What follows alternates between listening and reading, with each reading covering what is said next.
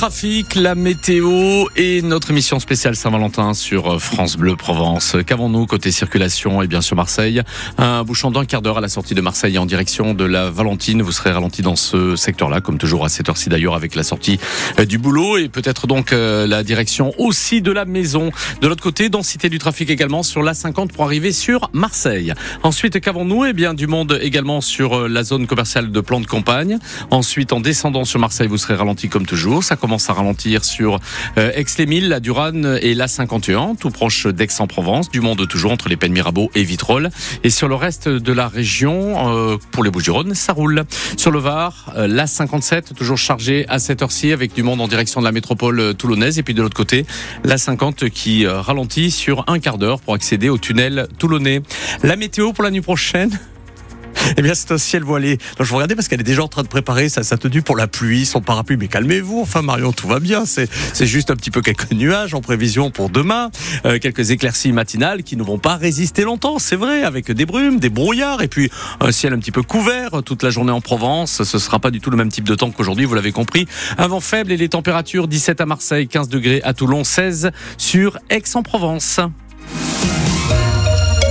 Marion Bernard, justement, pour les infos, Nicolas Sarkozy, condamné à six mois de prison ferme. Condamné dans les suites de l'affaire Big Malion concernant les comptes de sa campagne présidentielle de 2012. Condamnation faite en appel. Nicolas Sarkozy qui a confirmé qu'il porterait dans la foulée ce nouveau jugement devant la Cour de cassation, la plus haute juridiction française. Un week-end qui s'annonce compliqué sur les rails avec le mouvement de grève des contrôleurs et contrôleuses SNCF qui se mobilisent pour les primes, le recrutement et aussi pour la reconnaissance de pénibilité du métier. De son côté, le ministre des Transports, Patrice Vergriette, se dit surpris de cet appel à la grève. Dans la région, les syndicats annoncent quasiment la totalité de ces agents en grève sur les TGV et la moitié sur les TER. Attention donc, grosse perturbation en vue, même si la SNCF annonce un train sur deux assuré par des renforts, en particulier sur les lignes des Et sur les services juniors pour les enfants qui voyagent tout seuls. Emmanuel Macron a rendu un hommage national à Robert Badinter, décédé la semaine dernière à l'âge de 95 ans.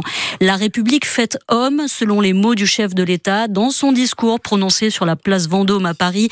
Cela s'est passé donc symboliquement devant le ministère de la Justice, où l'ancien garde des Sceaux a justement rédigé la loi qui abolit la peine de mort et qui fut adoptée en 1981. Une sixième victime de féminicide dans le Var depuis le début de l'année. La jeune femme de 29 ans, frappée par son compagnon fin janvier à Grimaud, est décédée des suites de ses blessures en début de semaine à l'hôpital de Fréjus, où elle était hospitalisée depuis les faits. Une autopsie aura lieu dans les jours qui viennent et son compagnon âgé de 33 ans est actuellement en détention provisoire.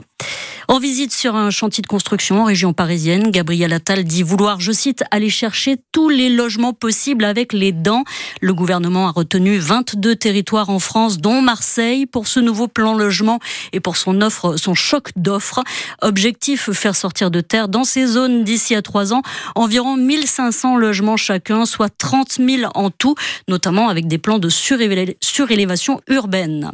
Enfin, les joueurs de l'OM sont dans l'avion pour Hambourg actuellement. Demain, c'est dans cette ville du nord de l'Allemagne qu'ils vont jouer leur 16e de finale allée de Ligue Europa contre le club ukrainien du Shakhtar Donetsk. Je l'ai mal prononcé. Donetsk. Donetsk. On va y arriver. Donetsk. On s'entraîne ici à France Bleu Provence, évidemment. Mm. Conférence de presse donc prévue de ce soir sur place et on aura évidemment un point avec notre envoyé spécial. Qui est déjà sur place. Bruno Blanza. Qui bien est sûr. probablement dans l'avion, même arrivé. Ça y est, il est déjà arrivé. Il est déjà là. Bah voilà, vous avez des infos. Prêt, à J-1 avant euh, ce match très attendu demain soir. il y aura également Fred Mérieux, euh, grand joueur olympien également, qui sera notre invité euh, tout à l'heure dans le 100% OM. Merci Marion Bernard. À tout à l'heure.